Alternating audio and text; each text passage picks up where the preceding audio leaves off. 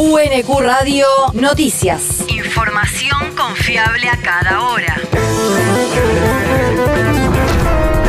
El clima. El Servicio Meteorológico Nacional indica que hoy se espera una máxima de 29 grados con cielo despejado. El viento soplará del este a lo largo de toda la jornada. El país. Revisarán el sobreseimiento de Macri por el caso Ara San Juan. La Cámara Federal de Casación Penal dispuso que el 21 de diciembre próximo se celebre la audiencia para escuchar a las partes que apelaron el sobreseimiento del expresidente en la causa en la que se investiga el supuesto espionaje ilegal a los familiares de los tripulantes del submarino. Los jueces de la Sala Segunda del Tribunal establecieron que la audiencia se lleve adelante de modo virtual, aunque la querella que encabeza la abogada Valeria Carreras insistirá en que se realice de modo presencial, como otras que se llevaron a cabo en esta causa. La semana pasada, el fiscal Raúl Ple pidió que sea revocado el sobreseimiento del expresidente y de los demás imputados en la causa por considerar que se trató de una resolución a todas luces prematura. La región. Nuevo aumento en los colegios privados. A partir de diciembre las cuotas de los establecimientos de la provincia de Buenos Aires aumentarán el 10%, suba que responde al aumento anualizado del 102% para los salarios del personal docente. El incremento se aplicará en todos los colegios privados que reciban subvención estatal. Los salarios docentes representan el 60% de los costos de las instituciones y por eso cada vez que se aplica un aumento se actualizan las cuotas. El territorio. Presentaron un libro infantil escrito por presos. Personas privadas de la libertad de una cárcel de Florencio Varela escribieron cuentos infantiles e hicieron una edición en papel y otra en audio para repartir en bibliotecas, según informó el Servicio Penitenciario Bonaerense.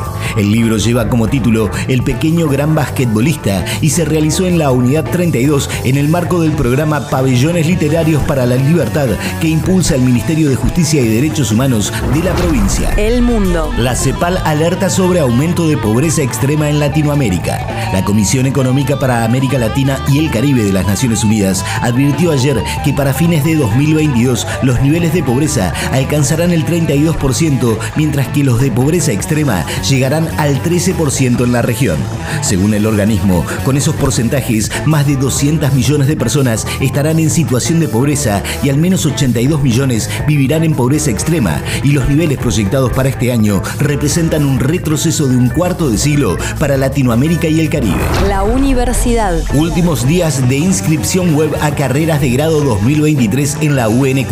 Hasta el 30 de noviembre, los y las aspirantes a ingresar a una carrera de grado o pregrado de modalidad presencial en la Universidad Nacional de Quilmes podrán realizar la inscripción de manera online a través del portal de la universidad y en el mismo periodo podrán realizar la solicitud de cambio de carrera y o cursado simultáneo a una carrera de grado o pregrado mediante el mismo mecanismo.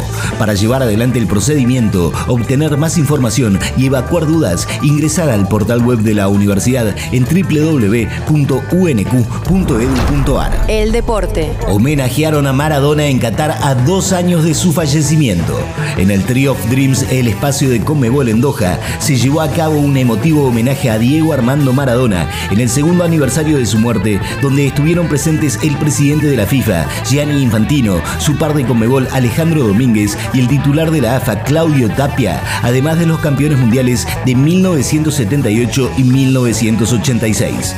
Durante el acto se mostraron imágenes y videos de la carrera del astro que finalizó con el célebre relato de Víctor Hugo Morales en el gol del siglo marcado a Inglaterra en los cuartos de final de México 86.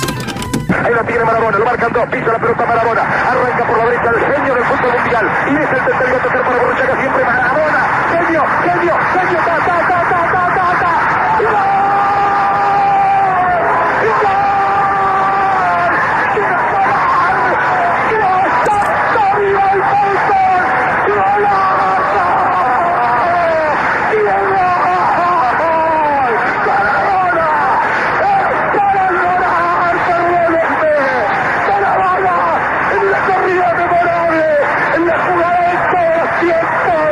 ¡Barrilete cósmico!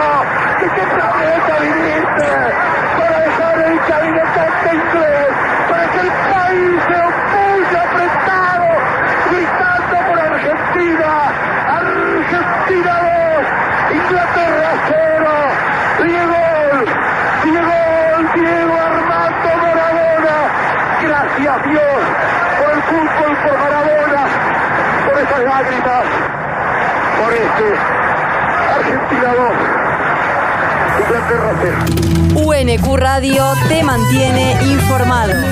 Información confiable a cada hora. UNQ Radio, la radio pública.